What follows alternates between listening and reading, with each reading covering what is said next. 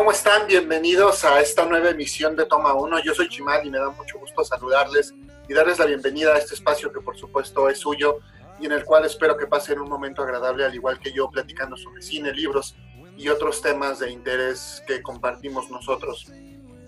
Eh, permítanme recordarles que pueden encontrarme en Facebook como Toma 1, también estoy en Twitter como arroba chimalito08 para que me envíen sus comentarios, sus sugerencias, y bueno, cualquier pregunta o demás que quieran platicar sobre el programa, ahí son bienvenidos. Estoy también publicando información sobre cine, por supuesto, algunos avances, música de la que escuchamos en el programa y también de más información sobre estos temas que tocamos aquí en Toma 1. Aprovecho rápidamente también para saludar a mi amigo Roberto Romero, que le ha gustado bastante el programa y con el cual tengo una muy buena relación. Entonces, un abrazo, compadre. Espero que pronto podamos tener oportunidad de tomarnos una bebida refrescante como todavía hace algunos meses en la chamba. Eh, y bueno, empezando aquí con, con, temas sobre cine y demás, nada más un par de aclaraciones sobre emisiones anteriores. En la película de Current War o Una Guerra Brillante que platicamos aquí este, hace dos emisiones, eh, Tom Holland hace el papel de Samuel Insul, que es un pues, socio de Tomás Alva Edison el papel interpretado por Benedict Cumberbatch, entonces pues era importante esa aclaración a este muchacho Tom Holland que lo hemos visto ya en varias películas eh, pues el universo cinematográfico de Marvel y unas otras anteriores como Lo Imposible, eh, talentoso, joven y pues esperamos y creemos que con un futuro por delante en el mundo del cine. También ahí les mencioné que vemos a Nicholas Hoult en el papel de Nikola Tesla, ahí lo podemos ver en Tolkien, recientemente está película sobre la vida del escritor del Señor de los Anillos, El Hobbit, eh, y bueno, este eh, no la vi, pero igual podemos platicar de ella más adelante. Me voy a dar la tarea de verla para poder comentarla con ustedes. Y también les platicaba que sale en una película con Hugh Grant que se llama About a Boy, o un chico muy especial. Ahí era un pues, jovencillo, ¿no? Adolescente, y después cambió bastante. Entonces ahora es de esos chavos que son súper galanes y que anteriormente, pues, parecía que no pintaban como para estar muy guapos en el futuro, ¿no? Y ahora muchas damas lo siguen. Y bueno, eh, Michael Shannon también, eso, eh, no, no, mencioné en qué película sale, pero les decía yo que sí lo habíamos visto y que aparte es eh, pues tremendamente famosón. Bueno, no sé si famosón, pero sí ha aparecido en muchas cintas, por ejemplo, Man of Steel en el papel del general Zod. También lo vimos en La forma del agua, igual en un antagónico. En Animales Nocturnos, y también ya más reciente, o lo último que yo lo vi me parece, fue en la película Entre Navajas y Secretos, donde también salieron el Craig y Ana de Armas, que los vamos a ver próximamente en No Time to Die, la nueva entrega de James Bond 007. Igual para que, pues nada más hacer esta aclaración, ¿no? Y sobre esa misma emisión, perdón, eh, una aclaración también sobre la película Bombshell, o El Escándalo, que no les platiqué dónde podían verla, yo la vi en Amazon Prime Video es protagonizada, como les dije, por Nicole Kidman y Charles Theron. Ellos, sus, ellas, perdón, sus personajes sí pertenecen a personas reales, que eran dos conductoras de Fox News. Eh, la primera, interpretada por Nicole Kidman, es Gretchen Carlson, que o sea, sí es un personaje real, no como el caso de Margot Robbie, que les dije que era un personaje que se había creado expresamente para la película. Y Charles Theron, que también interpreta un papel real en el papel como Megyn Kelly, que también es una comunicadora en los Estados Unidos. Entonces, para que pues, solamente podamos tener esto en cuenta antes de empezar. E igualmente sobre Falling Down, en la séptima emisión que platicamos esta película, Un Día de Furia con Michael Douglas y Robert Duvall, igual, eh, no sé si les comenté en dónde verla, pero está en HBO Go, por si la quieren checar y tienen este servicio, pues ahí la pueden encontrar. Y como les dije, Michael Douglas, ganador del Oscar por la película Wall Street, y Robert Duvall, nominado al Oscar por Apocalipsis Ahora, y también aparece en otras películas como El Juez, por supuesto, la saga del Padrino, bueno, en El Padrino 1 y 2, perdón, y en Matar a un Ruiseñor, muy joven, en el papel de Bull Radley, que seguramente estaremos conversando sobre esta película más adelante. Pero entrando en materia y todavía en relación, ahora sí con la última emisión, con la séptima emisión de Toma 1, estuve platicando con ustedes sobre The Karate Kid, que me di la oportunidad de ver esta película que además me encanta también esa la vi en HBO Go. De hecho, ahí está toda la saga completa, Karate Kid de la 1 a la 4 y también la nueva versión con el hijo de Will Smith y Jackie Chan. Entonces, por si quieren aventárselas todas, ahí están disponibles. Supongo que también por todo este boom que ha habido con Cobra Kai. Y les mencioné que yo no pensaba al menos en lo inmediato en esa ocasión ver Cobra Kai. Sin embargo, eh, pues por la recomendación que me había hecho mi amigo y por este cariño que tengo por los personajes y por la historia de Daniel Laruso y sus aventuras y la relación que tiene con los Cobra Kai, este pique, esta rivalidad, la verdad es que sí me llamó la atención a pesar de ser una serie que originalmente se estrenó ya hace dos años, en 2018, y ahora que estuvo o que ya está en Netflix, dije pues vamos a verla. Entonces fue muy curioso porque mi esposa también me dijo, oye, Cobra Kai, a ti te gusta, ¿no? Karate Kid, eh, ¿cómo ves la vemos? Se me antoja. Entonces, pues ya yo quería verla, ella traía igual ganas, entonces, poquito después de que yo platiqué con ustedes sobre estos temas, un viernes empezamos a verla, la verdad es que pues nos gustó, está bastante ligera, son episodios cortos de media hora, 32 minutos máximo, y aparte pues se llevan muy rápido, solamente son dos temporadas estrenadas al día de hoy, las cuales ya están en Netflix. Pues la verdad es que nos las aventamos muy rápido, empezamos el lunes, creo que el viernes, perdón, creo que el lunes ya habíamos terminado los 20 episodios, estamos hablando de pues 10 horas de nuestras vidas. Y bueno, realmente se nos fue muy rápido, nos agradó a los dos, ella incluso sin el background de estas películas de Karate Kid anteriores, eh, pues aunque no las hayas visto, creo que puedes entender la historia bastante bien. Tiene muchas referencias, sí, efectivamente, al pasado, pero si no estás familiarizado con la historia original, con la película original de 1984, tampoco pasa nada, es decir, se puede apreciar bastante bien. Los personajes igual, si bien hacen estas referencias al pasado, pues se explica bastante bien y por medio de imágenes de las películas anteriores también se hacen estos flashbacks, entonces pues no hay ningún problema si no has visto como tal las películas, puedes entender perfecto la serie. Si has visto las películas, entonces mucho más vas a entender las referencias, mucho más vas a conectar con todo lo que se dice, mucho más vas a entender todos los diálogos que insertan, que son incluso diálogos de las películas, ¿no? Hay como muchísimos guiños en cuanto a ciertas secuencias, en cuanto a ciertos diálogos, en cuanto a la música. Entonces, más que otra cosa, creo que Cobra Kai es eh, pues esta apuesta a esta nostalgia hacia los años 80, hacia una película que tiene ya treinta y tantos años, que fue estrenada 36 años, como lo han hecho otras series, por ejemplo Stranger Things, que igual está ambientada en los años 80.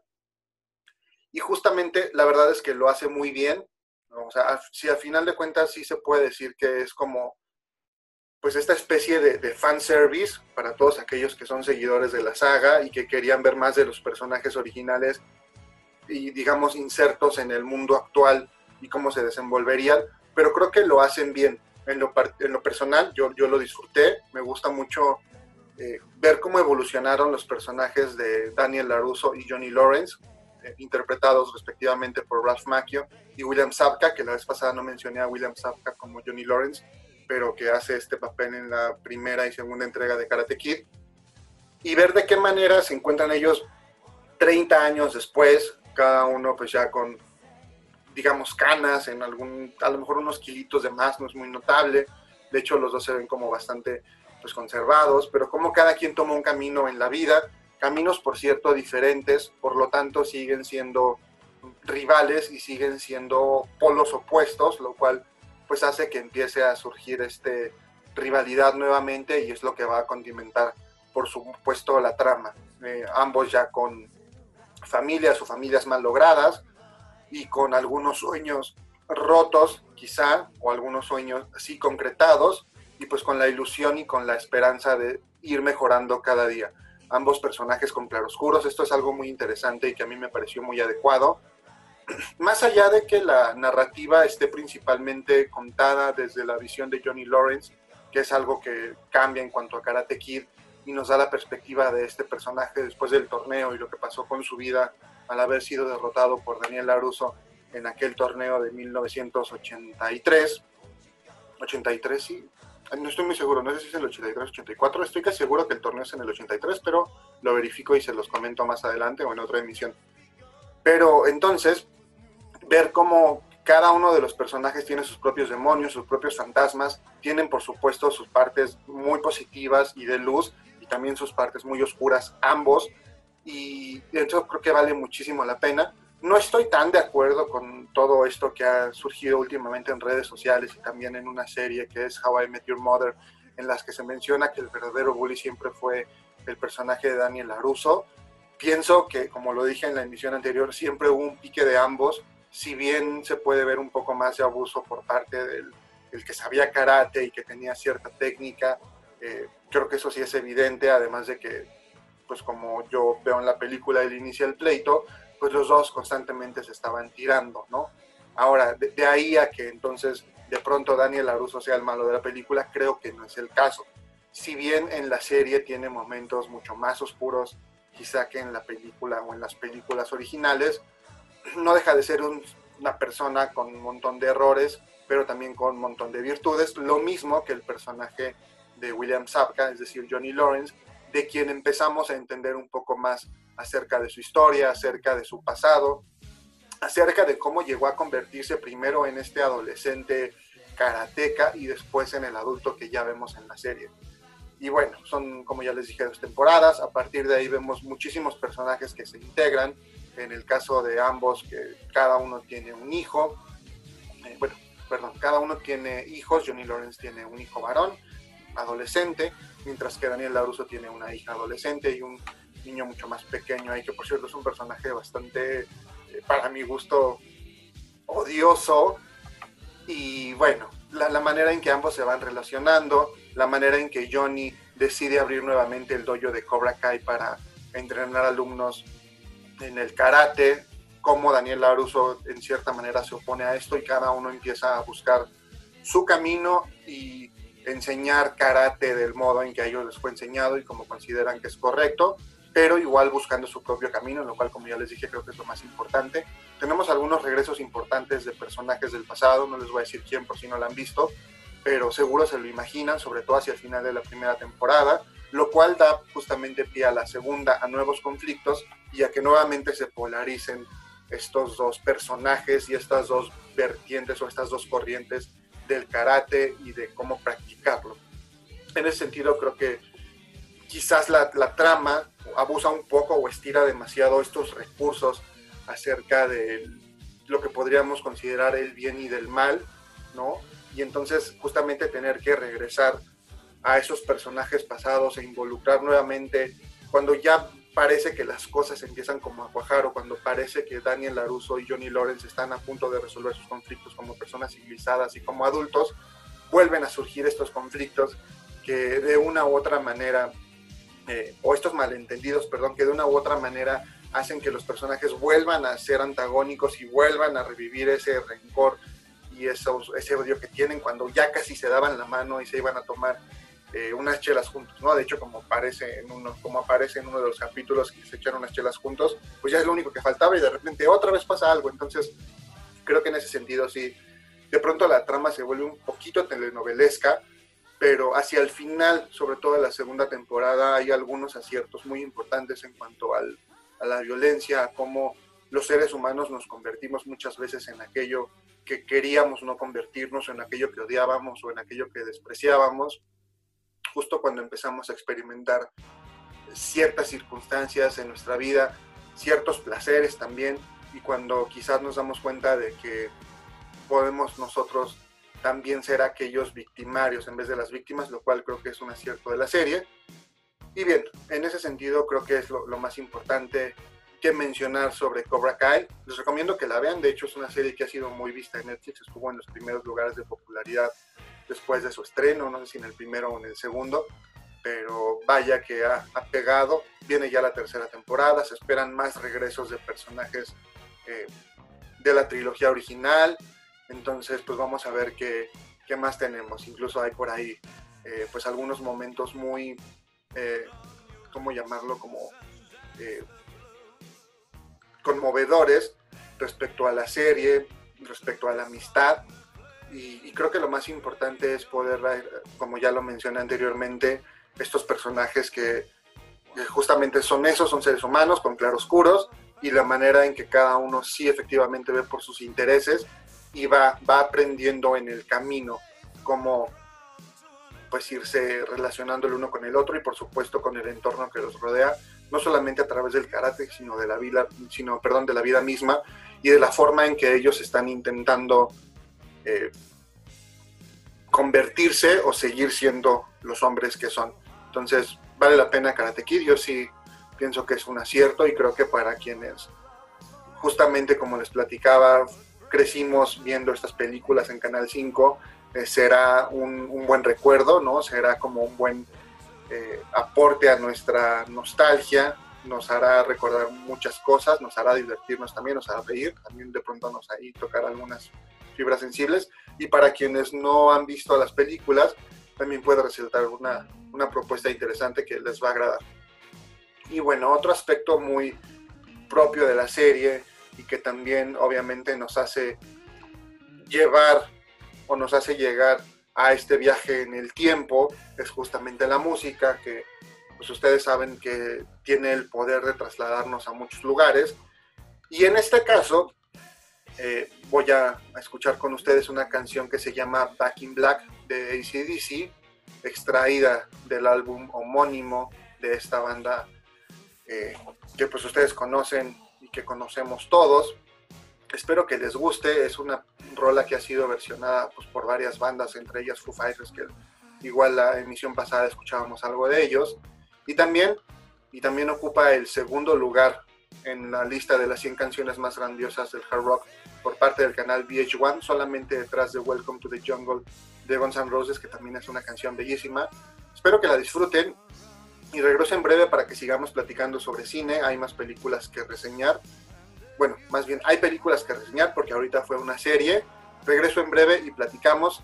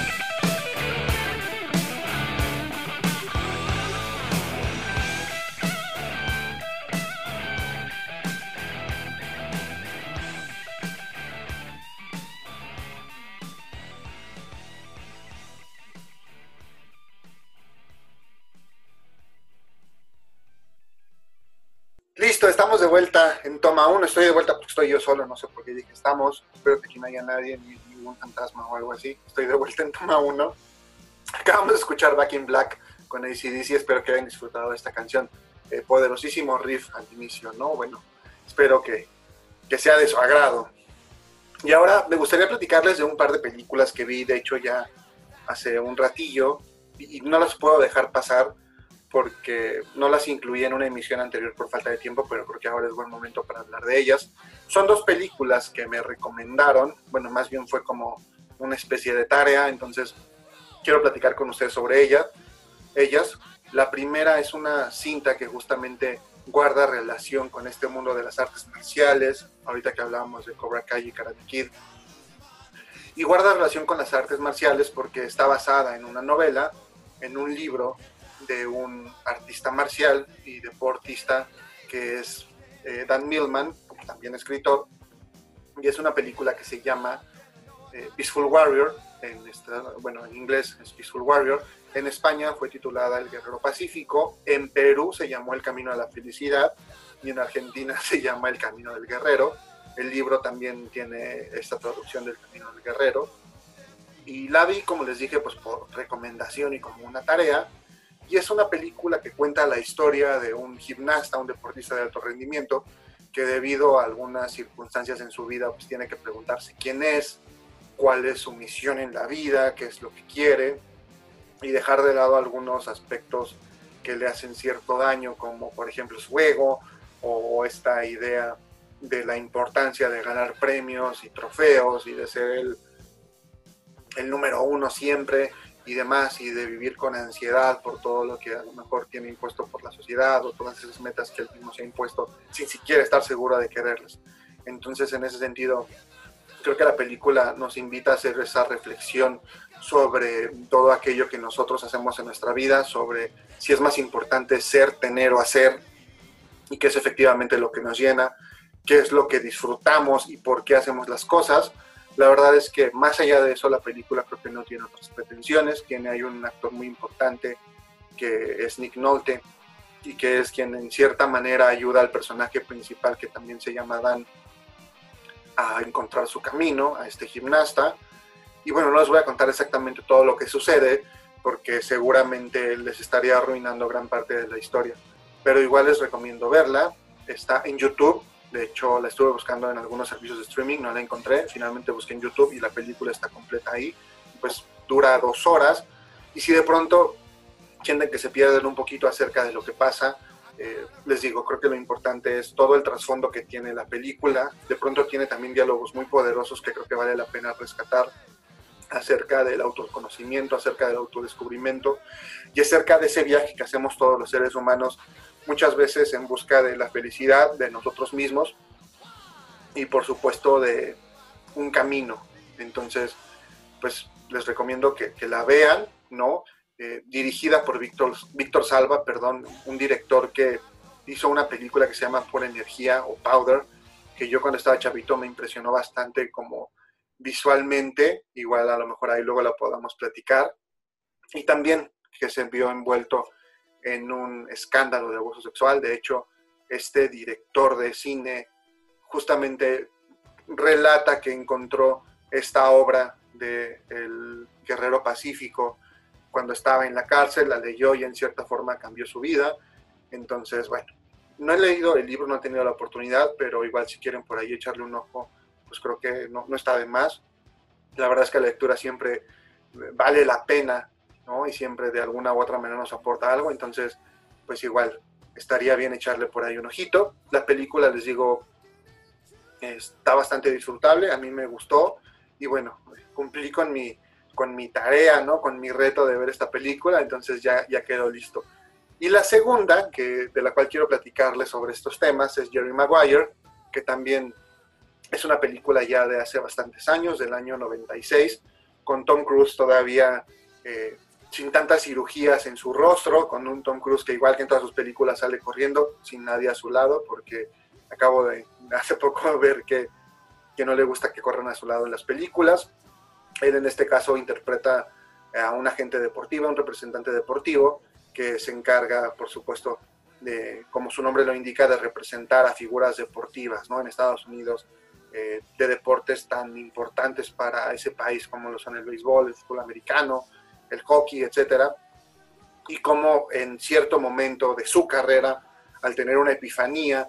y al atreverse a dar un paso hacia convertirse en el hombre que quiere ser, en el hombre que aspira a ser, como le gustaría verse, pues de pronto todo se viene abajo, ya no se encuentra, tiene por ahí una novia que es Kelly Preston, que en paz descanse, esposa de John Travolta,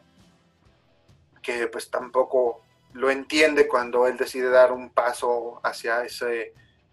felicidad que le está buscando. Ahí también sale René Zellweger, que en algún momento de la película se convierte en su asistente y posteriormente en su interés romántico. Y también está Cuba Gooding Jr., de hecho ganador del Oscar por su papel como Rod Tidwell, el jugador de fútbol americano que representa a Jerry Maguire.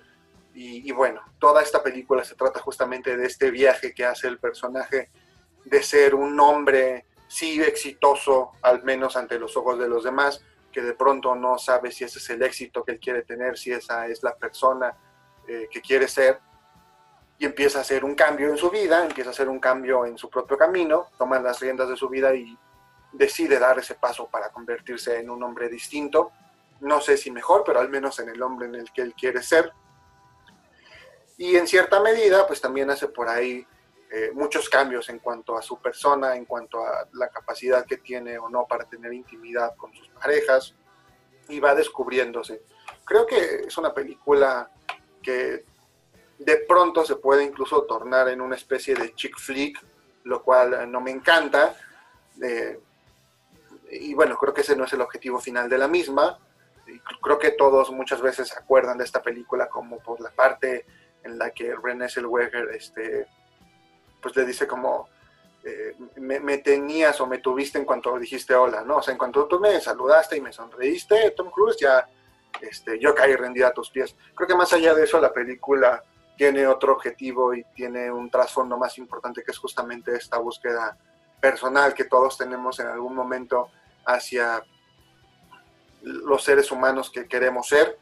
y cómo vale la pena atreverse e intentarlo y perseguir lo que al final de cuentas uno quiere, perseguir tus sueños, perseguir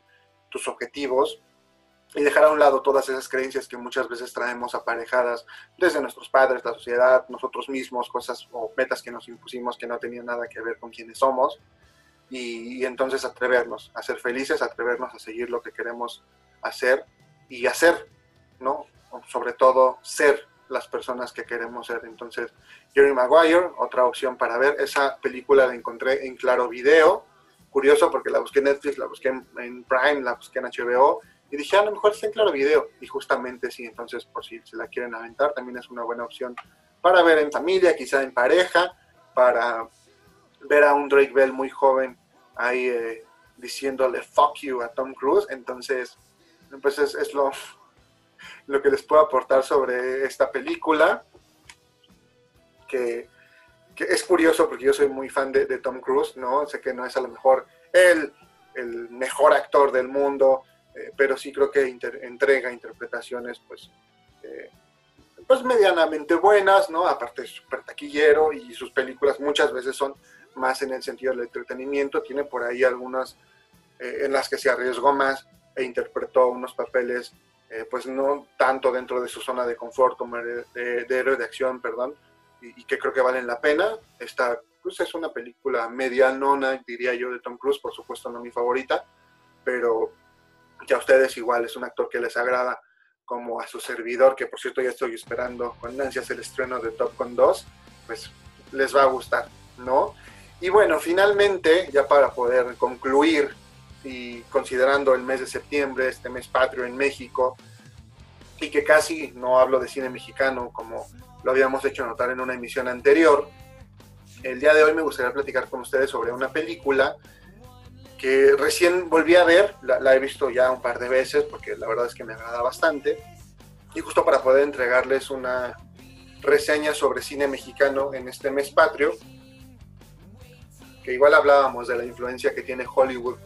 en el cine mexicano, ¿no? Y de qué manera muchas veces aquí crecemos más con películas extranjeras que con películas de manufactura nacional. Creo que es en parte por la influencia o por la cercanía que tenemos con los Estados Unidos y la facilidad de que pues, su cine nos llegue de manera casi inmediata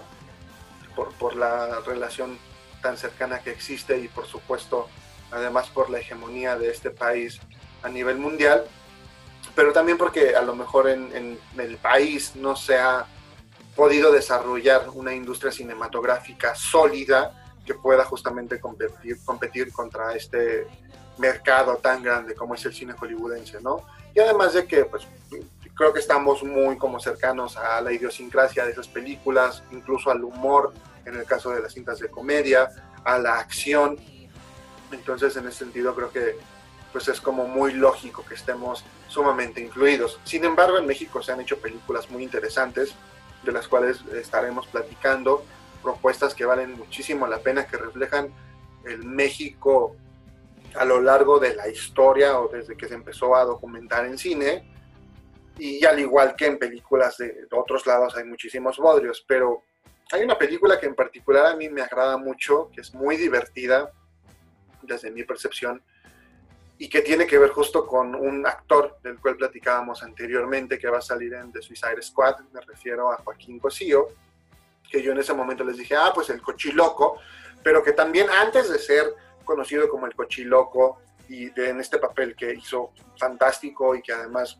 eh, pues creo que le dio como o lo catapultó más allá de lo que ya había hecho en México otra vez al cine internacional. Eh, hizo un papel en esta película de Matando Cabos, él interpreta a un luchador que es, eh, bueno, un luchador retirado, que es conocido como Mascarita, que tiene por ahí una personalidad un tanto estrafalaria y que además pues tiene unos problemas de adicciones, ¿no? Y que se va a encontrar con los héroes de la película. Matando Cabos es una película ya de hace 16 años, estamos hablando del 2004 cuando yo era un adolescente, y está dirigida por Alejandro Lozano, y nos cuenta la historia de dos amigos, que uno de ellos es Tony Dalton en el papel de Jaque, y el otro es Christoph Rasinski en el papel del mudo,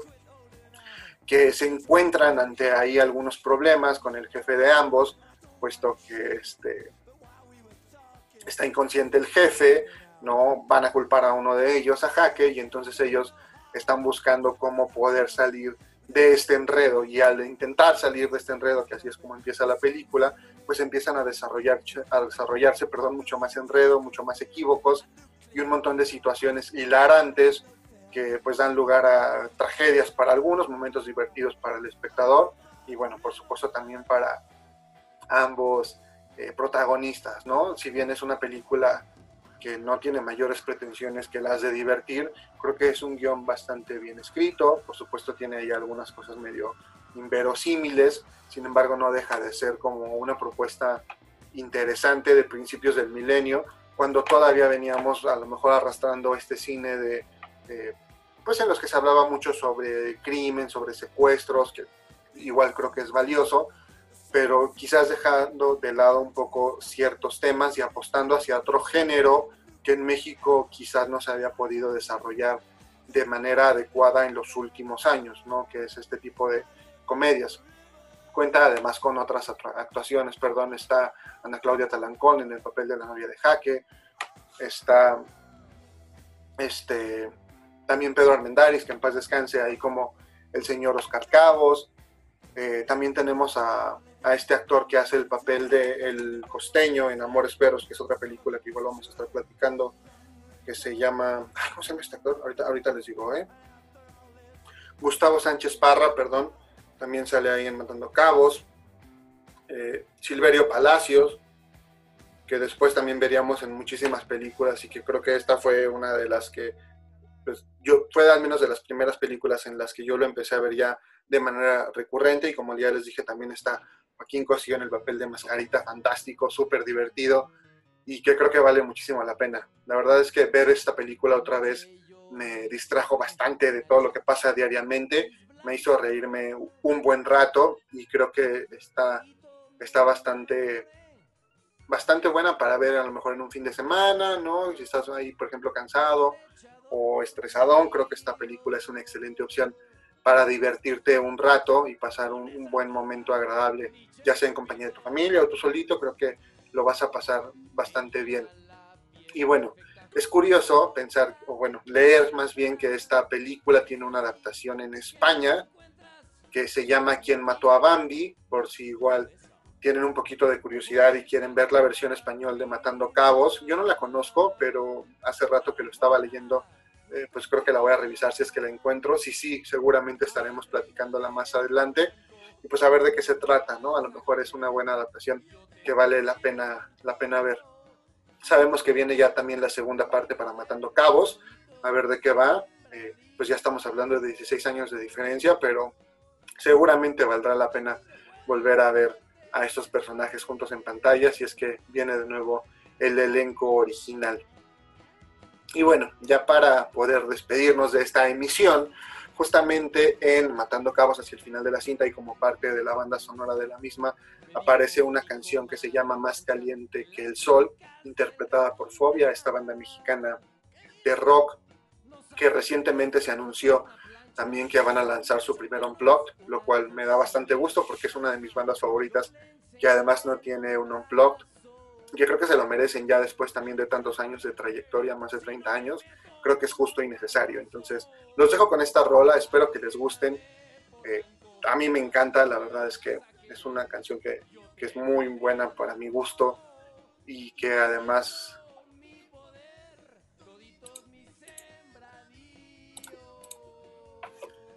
a mí me encanta, es una canción que pues igual forma parte de, mi historia, ¿no? Como adolescente y demás. Entonces,